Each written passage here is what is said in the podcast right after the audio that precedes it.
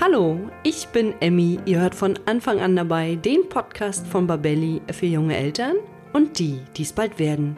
Heute dreht sich alles um das Thema wichtige Hinweise zum Schwimmenlernen bei Kindern. Ich freue mich sehr auf meinen heutigen Gast, Michael Dietl. Er ist der Pressesprecher vom Badebetreiber Bäderland in Hamburg und wir werden darüber sprechen, wann Kinder am besten das Schwimmen lernen, wie wir ihnen dabei helfen können und er wird uns verraten, warum sogar Baden und Duschen die ersten Wege zum Schwimmenlernen sind. Doch bevor wir jetzt gleich anfangen, möchte ich von euch wissen, was denkt ihr, wie viel Prozent der zehnjährigen Kinder sind keine sicheren Schwimmer? Ich muss ehrlicherweise sagen, ich war ganz schön geschockt über diese hohe Prozentzahl und die Antwort gibt es wie immer am Ende der Sendung. Ein ganz kurzer Einstieg in ein etwas ernsteres, aber ein unglaublich wichtiges Thema. Habt ihr euch eigentlich schon mal Gedanken darüber gemacht, was ihr tun müsst, wenn im Haushalt mit eurem Baby oder Kleinkind ein Unfall passiert? Ja, wenn es soweit ist, dann sitzen Schock und Überforderung erstmal tief. Und hinzu kommt, dass viele Eltern gar nicht wissen, wie sie richtig reagieren können und sollten. Und gerade das Thema Verschlucken ist ja im ersten Babyjahr ein extrem großes Thema. Hättet ihr zum Beispiel gewusst, dass 10% aller Todesfälle bei Notfällen hätten verhindert werden können, wenn rechtzeitig die richtige Erste Hilfe geleistet worden wäre? Das ist eine ziemlich hohe Prozentzahl. Wir von Babelli empfehlen deshalb allen Eltern die Teilnahme an einem Erste-Hilfe-Kurs, der auf Babys und Kinder spezialisiert ist. Und einen solchen Kurs bieten wir bei Babelli als Online-Videokurs an. Ihr könnt unseren Kurs gemeinsam absolvieren, wo und wann es für euch passt und ihr lernt in diesem Kurs wirklich alles, was in Bezug auf die Erste Hilfe am Baby und Kind wichtig zu wissen ist. Unser Kurs wurde von zwei Kinderärzten erstellt, die sicherstellen, dass das vermittelte Wissen an euch vor allem korrekt, konkret und auch aktuell ist. Wenn ihr euch also bestmöglich auf Haushaltsunfälle des Babys oder Kleinkinds vorbereiten wollt, seid ihr hier genau richtig. Mit unserem Gutscheincode Podcast30 bekommt ihr ganze 30 Euro Rabatt auf den Kurs. Ihr könnt den Gutschein entweder in der Babelli-App oder auch unter kurse.babelli.de direkt einlösen. Ihr findet den Gutscheincode und den Link zum Kurs auch nochmal in den Show Notes zur heutigen Podcast-Folge. Ja, und ich danke euch für die Aufmerksamkeit für dieses so wichtige Thema und wünsche euch jetzt weiterhin ganz viel Freude beim Anhören der heutigen Podcast-Folge.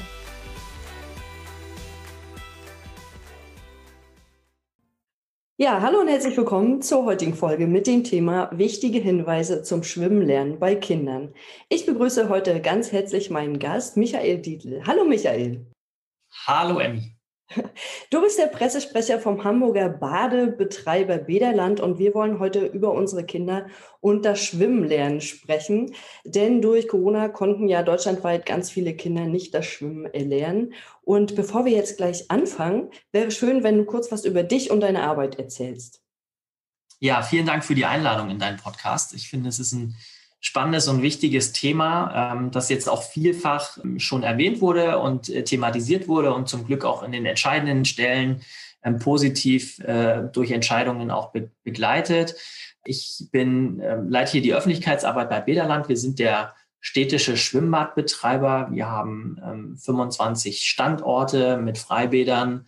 In Hamburg ist das Wetter bedingt ja immer nicht ganz so toll. Deswegen haben wir auch viele Hallenbäder und in Hallenbädern findet auch Kinderschwimmunterricht statt. Ähm, das ist in unserer Wahrnehmung auch unsere wichtigste Aufgabe und in diesem Jahr ganz besonders, denn was das erwähnt, es gibt einen Stau, ähm, einen Rückstau von Kindern, die eben im Jahr 2020 und im ganzen ersten Halbjahr 2021 ähm, nicht schwimmen lernen konnten. das kann dramatisch ausgehen, wenn man nicht dagegen anarbeitet. und wir können jetzt gerne drüber sprechen, äh, wie das passiert, denn es ist eben nicht nur der Schwimmbadbetreiber oder nicht nur die Schule, die den Unterricht anbietet, es geht auch bei den Eltern schon los, dass man da was tut.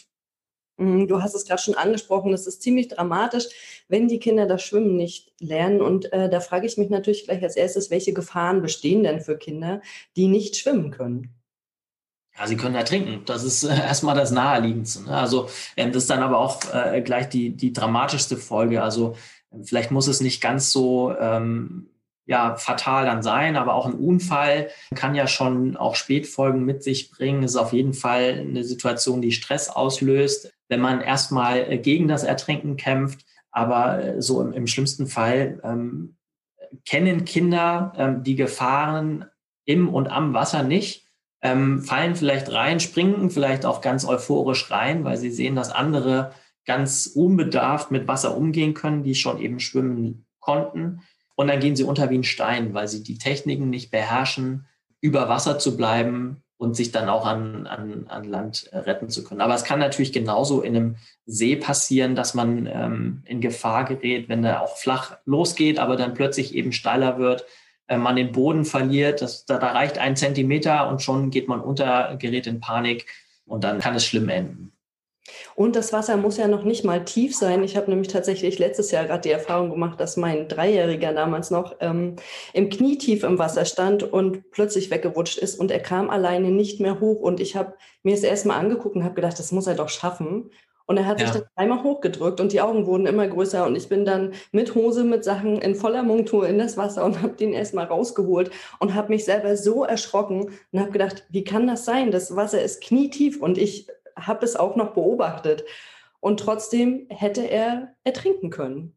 Ja, genau. Auch ganz, ganz vielen Eltern gar nicht klar, ne, dass Kinder auch in ganz flachem Wasser ertrinken können. Ja, total. Also da reichen diese 30 Zentimeter, äh, die so ein kleiner äh, Knirps dann ja Kniehöhe nur hat, ähm, reichen eben aus.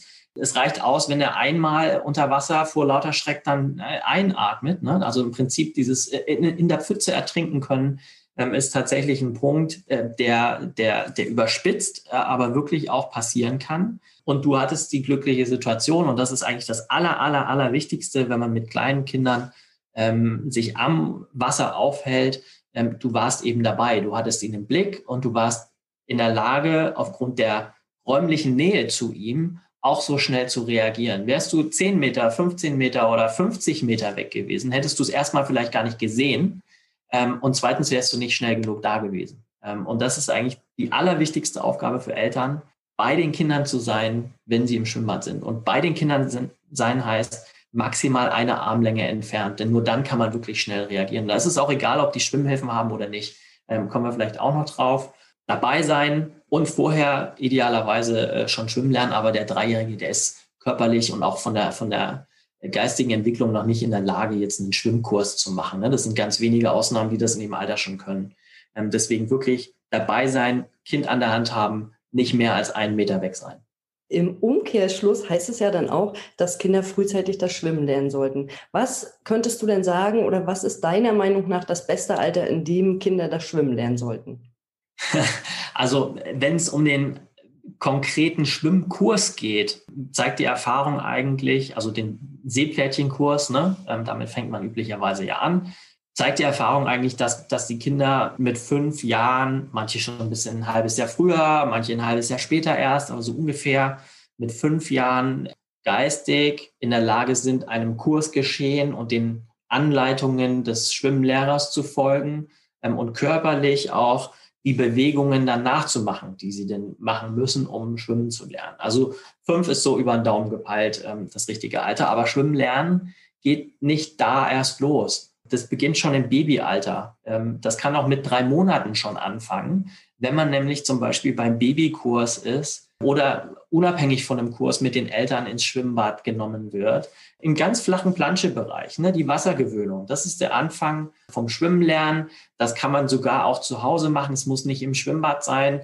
Das Kind wird ja irgendwie auch mal gebadet, idealerweise, ähm, oder geduscht. Auch das sind Wege ähm, und erste Schritte zum Schwimmenlernen, denn das Wasser über den Kopf des Kindes rieselt und es weiß, dass da erstmal nichts passiert und man trotzdem ähm, den Kontakt eben zum Wasser schon hat, das ist der wichtige Anfang, um eine Wassergewöhnung zu machen. Das geht dann weiter mit die Augen unter Wasser aufzumachen oder mal ins Wasser auszuatmen, diese Blubberblasen zu machen. Das geht später weiter. Das kann zwei, drei, vierjährige auch, auch wenn er noch nicht schwimmen kann. Der kann aber schon tauchen im flachen Bereich. Ne? Und der kann auch Hundepaddeln machen. Das alles sind Schritte auf dem Weg zum schwimmen lernen. Ich finde es ganz schön, dass du das gerade nochmal gesagt hast mit dem Wasser über dem Gesicht, weil meine große Tochter hatte auch einen Schwimmkurs und dann hat der Schwimmlehrer das immer zum Anfang gemacht und hat gesagt, stellt euch bitte hin und taucht einmal mit dem Kopf unter. Und ich habe immer gedacht, warum macht er das denn? Und dann habe ich gesehen, dass von diesen zehn Kindern haben sich, glaube ich, drei oder vier gar nicht getraut, auch nur das Kinn nass zu machen. Und ich stand ganz verwundert da und habe gedacht, das ist ja seltsam, aber es ist scheinbar sehr, sehr wichtig und viele Kinder mögen das, glaube ich, auch nicht. Nee, das hat auch damit zu tun, also ich erinnere mich auch, war ja auch mal irgendwann Kind, ich erinnere mich auch, dass ich das nicht mochte, Wasser in die Augen zu bekommen.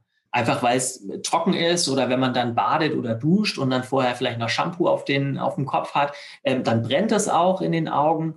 Das ist dann ja die Spezialform. Aber wenn man, wie du es geschildert hast, reinfällt oder ausrutscht und die Augen unter Wasser nicht aufmachen kann, hat man auch keine Orientierung. Und dann paddelst du im dümmsten Fall in die falsche Richtung deswegen ist es schon ganz wichtig, ähm, dass man in so einem Fall, und da hat man dann ja kein Shampoo äh, auf den Haaren gehabt vorher, äh, wenn man zufällig reinfällt, dass man, dass man sich wenigstens orientieren kann. Und wenn das immer nur ein kleiner Augenblick ist, ne, deswegen ist es sehr wichtig, unter Wasser die Augen aufzumachen. Und deswegen ist es auch wichtig, am Anfang eines Schwimmlernkurses nicht sofort mit der Schwimmbrille anzufangen. Denn wir müssen als Schwimmlehrer ja sehen, dass das Kind sich eben auch ohne Brille orientieren kann. Denn im Unfall kann man auch nicht sagen, warte, ich falle noch nicht rein, ich muss erst die Brille aufsetzen. Das ist Quatsch, ne? Das also klingt jetzt ein bisschen lustig, aber das ist der ernste Hintergrund dabei. Und wenn jetzt Kinder frühzeitig schwimmen lernen sollten, dann gibt es ja immer die Möglichkeit, auch privat einen Schwimmkurs zu buchen. Jetzt mhm. ja, habe ich schon so ein bisschen gelesen und recherchiert, ist es jetzt gar nicht so einfach, einen Schwimmkurs überhaupt zu bekommen. Jetzt habe ich neulich mit einer Freundin telefoniert, da sagt sie zu mir, wir haben äh, unsere Tochter angemeldet für einen Schwimmkurs, Wartezeit 16 Monate. Und dann habe ich die Arme nach hinten gerissen und habe gedacht, was? Also das ist ja quasi schon so anderthalb Jahre im Voraus muss ich mal einen Schwimmkurs buchen. So, das Kind ist jetzt vier, das heißt, es ist dann wahrscheinlich näher schon, also es wird bald fünf, ist dann schon sechs. Da gibt es eine große Problematik. Wie ist denn das bei euch oder gibt es da irgendwie Lösungen für diese Problematik?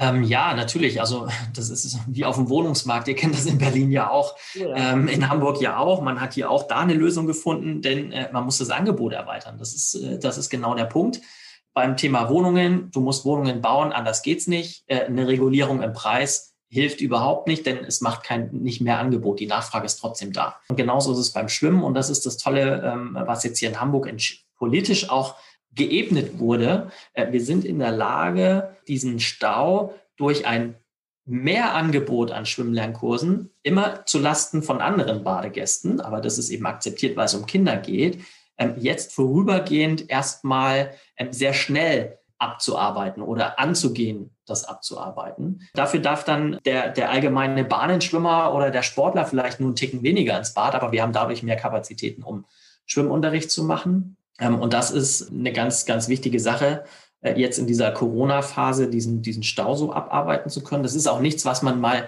mit einer Zeit über die Sommerferien erledigt haben wird. Ne? Wir reden ja über sehr große Mengen von Kindern und man lernt auch nicht innerhalb von zwei Kurseinheiten schwimmen. Das zieht sich auch über zwei Monate oder über drei, je nachdem, wie schnell das geht im, im Einzelfall, so dass wir da wirklich auch bis ins Jahr 22 vielleicht sogar bis 23 diese Anstrengungen aufrechterhalten müssen, um diesen Stau abzuarbeiten. Und gleichzeitig kommen ja die regulären Kinder, die, die regulär jetzt in das Alter für Schwimmlernen kommen, auch nach. Ne? Also ähm, das ist eine, eine Parallelität, die sich da ergibt, die aber bewältigt werden kann, wenn man es denn will und ähm, wenn vor allem der Rest der Gesellschaft, der sonst schwimmen und baden kommt, das auch akzeptiert, dass Kinder da äh, diesen wichtigen Bedarf haben. Vielleicht mit Blick auf die Vor-Corona-Zeit gibt es angeblich auch Wartelisten. Aber ich habe jetzt einen Sohn, der ist, äh, der wird jetzt gerade zehn Monate alt ähm, und wir haben so dieses Kita-Thema. Wo meldet man ihn denn an? Wo geht er hin? Welchen Platz kriegt er denn? Man meldet ihn aber in mehreren Kitas an. Und genauso ist es mit Schwimmen Kursen auch oder mit Schwimmschulen auch. Und dann sind wir ganz schnell bei der Sache, dass ich ihn dann, wenn ich einen Platz bekommen habe, ja auch nicht unbedingt wieder abmelde. Und so entstehen ja auch Wartelisten. Ne? Ich habe also eine gefühlte Nachfrage, die dann vielleicht gar nicht mehr so da ist, weil dein Sohn den Platz in einer äh, Schule bekommt, sagst du nicht den fünf anderen, wo du ihn auch angemeldet hast, wieder ab. Und trotzdem haben, führen die ihn weiter auf der Liste. Ne? Also das ist dann, glaube ich, eine, eine Besonderheit, die sich äh, durch dieses Wartelistenführen ergibt. bei uns in unserer eigenen Schwimmschule, und dann kommen wir wieder zum, zur Verantwortung der Eltern, sind immer irgendwo Plätze auch frei. Vielleicht nicht im, im Bad 200 Meter von deiner Wohnung entfernt, musst du vielleicht in einen anderen Stadtteil fahren.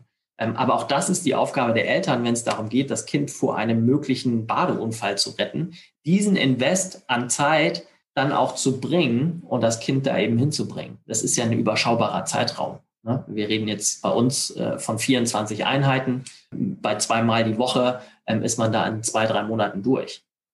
Ne? Für diese Zeit kann ich dann schon mal in den anderen Stadtteil fahren, auch wenn der vielleicht jetzt nicht gerade der hippe Angesagte oder äh, direkt vor der Nase ist. Ne? Ja, ich denke einfach, Schwimmlernen ist unheimlich wichtig. Das haben wir ja schon besprochen. Und mit dem Schwimmlernen, dann gibt es ja immer diese ganz tollen Schwimmhilfen. Und deshalb würde ich mich jetzt gerne mit dir nochmal darüber unterhalten. Gibt es denn Schwimmhilfen, die du empfehlen kannst? Oder gibt es welche, von denen du ganz abrätst? Also es gibt ja die Schwimmflügel, dann habe ich gesehen, gibt es jetzt auch so, wie hießen die, Paddel, Paddelswimmer, also so, ein, so eine kleine Art Weste obendran und dann die Schwimmflügel. Dann gibt es ja noch die Bauchgürtel. Also es gibt da ganz viele verschiedene äh, Formen der Schwimmhilfen und da stelle ich mir immer die Frage, was ist besser, mit Luft oder PE-Schaum am Körper oder nur an den Armen? Mhm. Das ist eine spannende Frage und es ist auch so ein bisschen der, die, die Frage, wie weit und für welches Kind ist das? Ich kann dir jetzt also keine pauschale Antwort geben. Ne?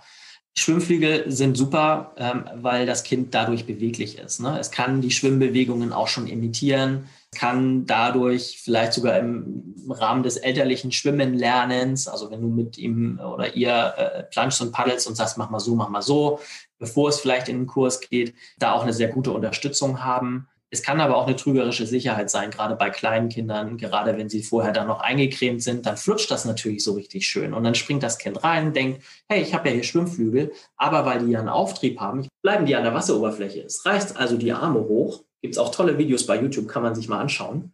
Und dann flutschen die nach unten raus. Und die Schwimmflügel schwimmen oben und das Kind fällt wie ein Stein aus den Schwimmflügeln raus man kennt das ja so schön bei einer Luftmatratze, ne? wenn man draufspringt, die, die bremst dich ja, aber wenn du daneben runterfällst, dann bleibt die trotzdem oben.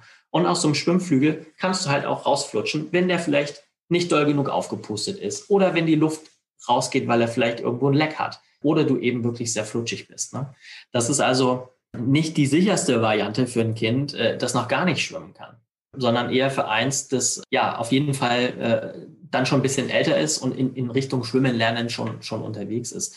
Ein Schwimmring würde ich nicht empfehlen, würden wir nicht empfehlen, genauso wenig wie nur ein Bauchgurt, ähm, der dann vielleicht zu tief sitzt, egal aus welchen äh, Materialien, denn man kann vorne überfluppen. Ähm, und dann hast du genau das Korkenprinzip. Wenn der umfluppt, du hast ja ein Übergewicht, dann kannst du dich nicht wieder drehen, weil der ist ja auch fest auf der Wasseroberfläche. Das heißt, das Kind hängt dann kopfüber unter Wasser und kann sich nicht durchstrampeln wieder zurückbewegen. Ja, das ist, äh, gibt es ganz verrückte äh, Sachen. Man, ich selber hatte früher auch einen Schwimmring, fand das auch irgendwie klasse. Irgendwann hat er mich genervt, weil ich mich nicht mehr so frei bewegen konnte. Ähm, aber so für, für Kinder, die noch gar nicht schwimmen können, ist ähm, eigentlich eine Weste ähm, die beste Variante. Die hält dich kopfüber Wasser. Die hat vor allem mit dem ganzen Oberkörperauftrieb. Man kann sich trotzdem, auch wenn man auf dem Bauch liegt, auch noch wieder auf dem Rücken drehen. Idealerweise sind die so geformt, dass es automatisch auf den Rücken drehst. Das ist dann die Variante für die Kinder, die noch gar nicht schwimmen können. Der nächste wichtige Tipp ist aber, äh, gar nicht erst in zu tiefes Wasser gehen und wieder unbedingt dabei sein, auch bei Schwimmhilfen. Armlänge, maximale Entfernung. Und wenn Eltern jetzt unbedingt ihren Kindern das Schwimmen beibringen wollen und vielleicht keinen Kurs bekommen und sie es in Eigenregie machen wollen, meinst du, ist es sinnvoll, dann die Schwimmhilfen dran zu lassen und das Schwimmen mit Schwimmhilfen zu lernen oder lieber ohne? Ja, zum Schwimmen lernen gibt es ja noch ganz andere Hilfen. Wir brauchen ja nicht unbedingt die Auftriebshilfe. Das sind ja eigentlich die Schwimmflügel oder Ringe oder Westen. Das, die, die, die bringen ja den Auftrieb und dadurch die Sicherheit. Wir wollen ja, dass das Kind den Auftrieb und dann irgendwann den Vortrieb selbst hinkriegt und dieses Gefühl für das Wasser auch bekommt und für die Möglichkeiten, die es auch dann äh, im Wasser hat. Und deswegen ist so eine Poolnudel vielleicht ganz gut. Man kann sich das Kind festhalten, man kann es auch ein bisschen ziehen, es kann durchstrampeln, dann selber schon mal was machen. Es gibt ja auch diese Schaumstoffbretter, die man am langen Arm äh, zum Paddeln nutzen kann. Die kann man dann auch mal unter den Bauch klemmen, dann, dann schwebt es trotzdem schon so ein bisschen und kann die Bewegungen machen. ähm, natürlich auch festhalten. Meine Eltern haben mir früher die Hand unter den Bauch gehalten. Das ist ja auch sowas, ne? Das ist im Prinzip auch eine Schwimm-Lernhilfe.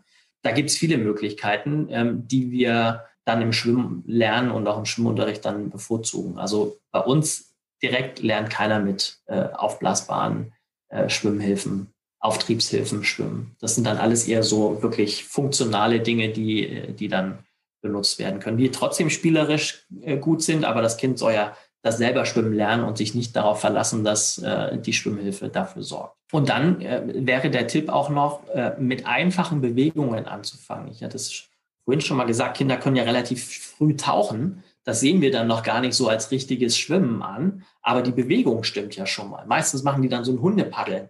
Das ist ja eine natürliche Bewegung. Krabbeln, gehen, alles diese wechselseitigen Bewegungen. Warum sollen sie die nicht auch im Wasser machen? Lass sie doch erstmal den Auftrieb den Spaß und den Vortrieb im Wasser erleben, bevor man dann eine komplizierte Froscharm, Froschbeinbewegung macht. Das ist das, was wir typischerweise in Deutschland ähm, irgendwie sehen, die aber sehr komplex ist von der Bewegung und die auch ergonomisch nicht sehr sinnvoll ist. Ich finde das ganz schön, dass du das gerade nochmal gesagt hast. Genau das Gleiche habe ich nämlich tatsächlich bei meinen Recherchen gelesen, dass die Kinder aus den USA und aus Australien die ersten sind, die schwimmen können und sie fangen gar nicht mit dem Brustschwimmen an, so wie wir das machen, sondern die fangen an mit Kraulen. Nämlich weil Kinder erstmal, wie du schon gesagt hast, diese Hundepaddelbewegung haben und die wird dann einfach vergrößert, sodass dann irgendwann die ganzen Arme eingesetzt werden. Das äh, finde ich ziemlich spannend.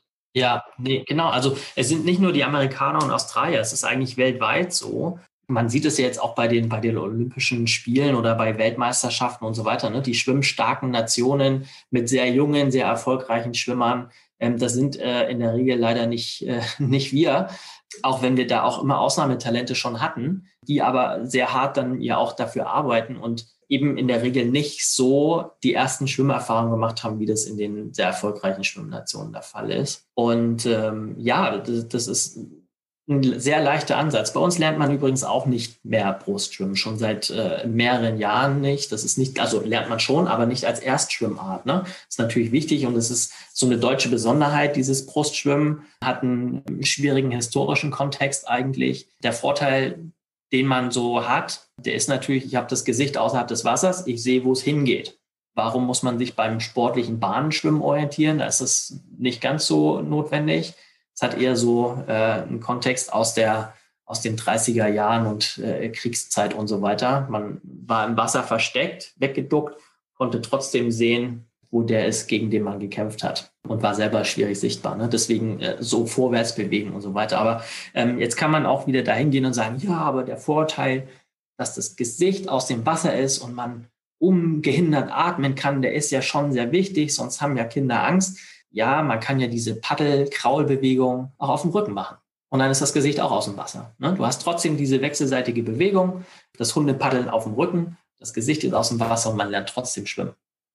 Ja, das ist eine ganz gute Möglichkeit. Das finde ich eigentlich ganz gut. Fangen wir denn jetzt mit Rückenlage an oder wie muss, weil du gerade gesagt hast, äh, Brustschwimmen ist nicht mehr vorrangig. Wie läuft das denn heutzutage?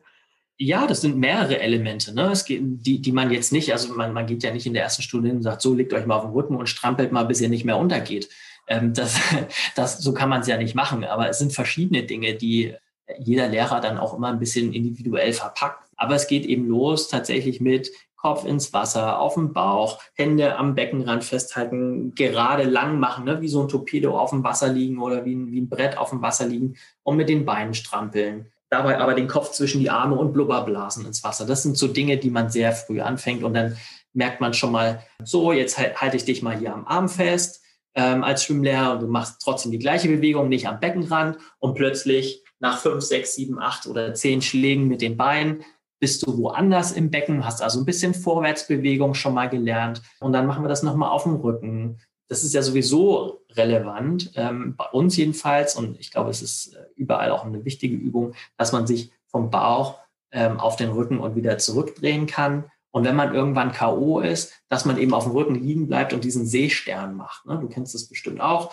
So spielerisch, Beine lang, Arme lang und dann bleibt man da. Dann kann man sich auch erholen, wenn man vom Schwimmen K.O. ist. Ne? Das ist ja eine sehr energiesparende Art und Weise, auf dem Wasser zu schweben. Ähm, und dann ist man auch relativ schnell dabei, mit den Armen oder mit den Beinen sich wieder vorwärts zu strampeln. Und dann ist man ja schon im Prinzip beim Rückenschwimmen.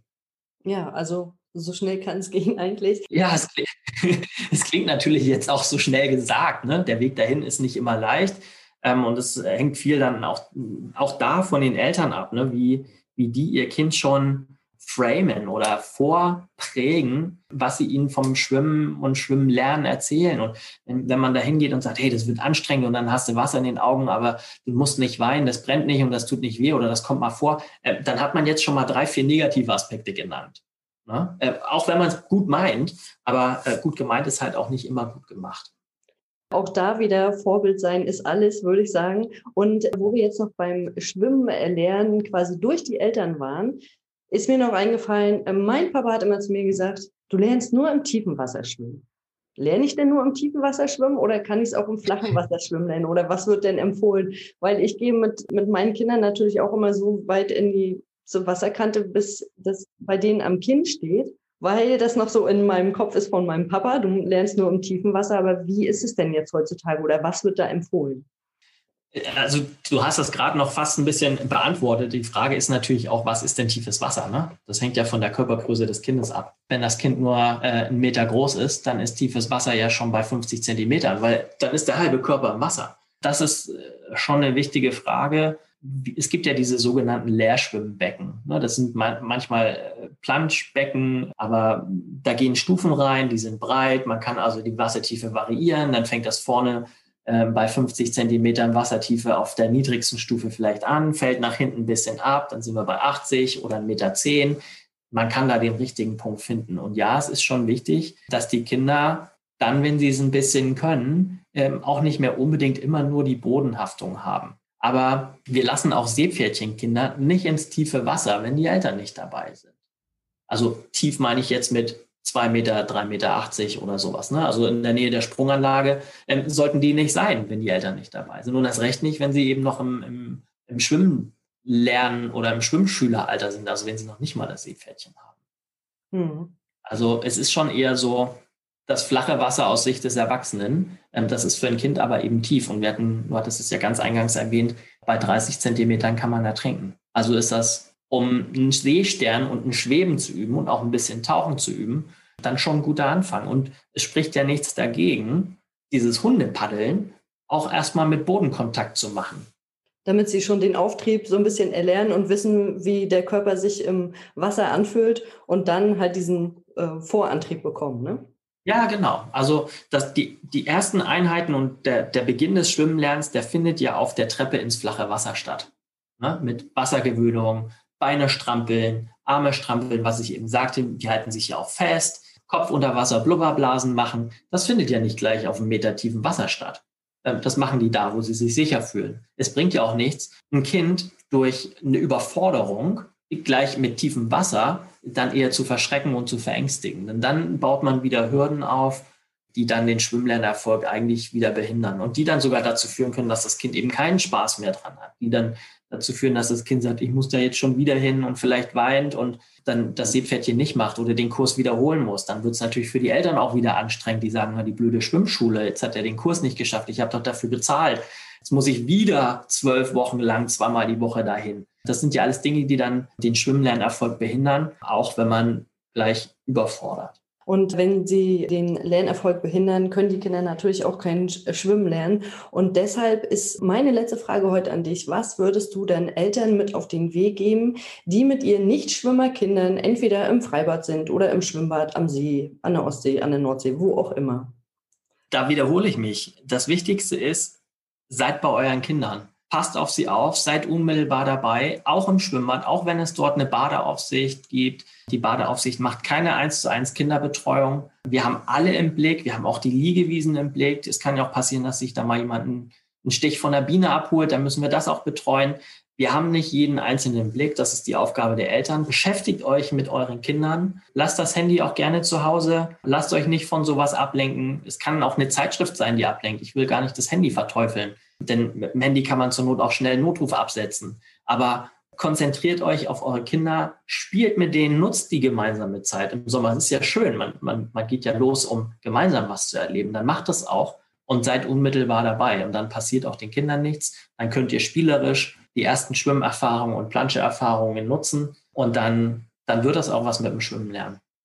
Das war ein schönes Abschlusswort. Ich danke dir sehr für das heutige Gespräch und hoffe, dass die Eltern, die mit ihren Kindern irgendwo ans Wasser gehen, diese keine Sekunde aus den Augen lassen, damit nichts passieren kann. Ja, dann danke ich dir für das Gespräch und wünsche dir für die Zukunft alles Gute. Danke, dir auch, deinen Zuhörern auch. Ähm, es hat mir viel Spaß gemacht. Ähm, danke, dass wir über dieses wichtige Thema sprechen konnten. Ja, das ist sehr wichtig und äh, das sollten wir auch auf jeden Fall im Fokus behalten. Vielen Dank. Sehr gerne. Mach's gut. Tschüss. Tschüss. Das war die heutige Folge zum Thema wichtige Hinweise zum Schwimmlernen bei Kindern. Jetzt möchte ich meine eingangs gestellte Frage beantworten. Was denkt ihr, wie viel Prozent der zehnjährigen Kinder sind keine sicheren Schwimmer? Es sind, haltet euch fest, 59 Prozent. Und dies gab die Deutsche Lebensrettungsgesellschaft im Juni 2017 bekannt. Und ich könnte mir tatsächlich vorstellen, dass diese Zahlen aufgrund der Corona-Situation noch nach oben gehen. Deshalb ist es umso wichtiger, dass unsere Kinder das Schwimmen lernen und wie wir es jetzt mehrfach gehört haben, seid bitte nie mehr als eine Armlänge von euren Kindern entfernt. Wenn euch der Podcast gefallen hat, dann abonniert ihn bei iTunes, Spotify oder wo immer ihr unseren Podcast hört, um keine neue Folge mehr zu verpassen.